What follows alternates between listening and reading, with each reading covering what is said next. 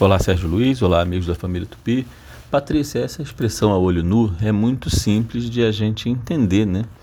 Ela vem justamente de você fazer uma verificação de alguma coisa e em muitas situações na ciência, né, você precisa de lentes, precisa de microscópio, precisa de qualquer instrumento óptico para você observar. Pode ser feito até numa observação do céu, questão astronômica, né?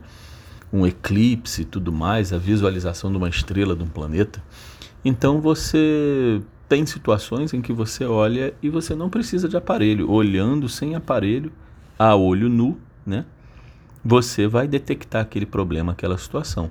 Então, no caso, a gente usa essa expressão para que você, olha, olhando simplesmente você percebe aquela situação, né? A olho nu você percebe que aquilo está da maneira que está.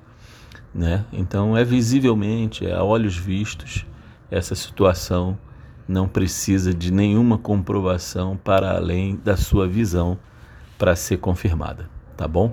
Um abraço, a língua é viva, bom domingo para todo mundo, vamos desenrolar.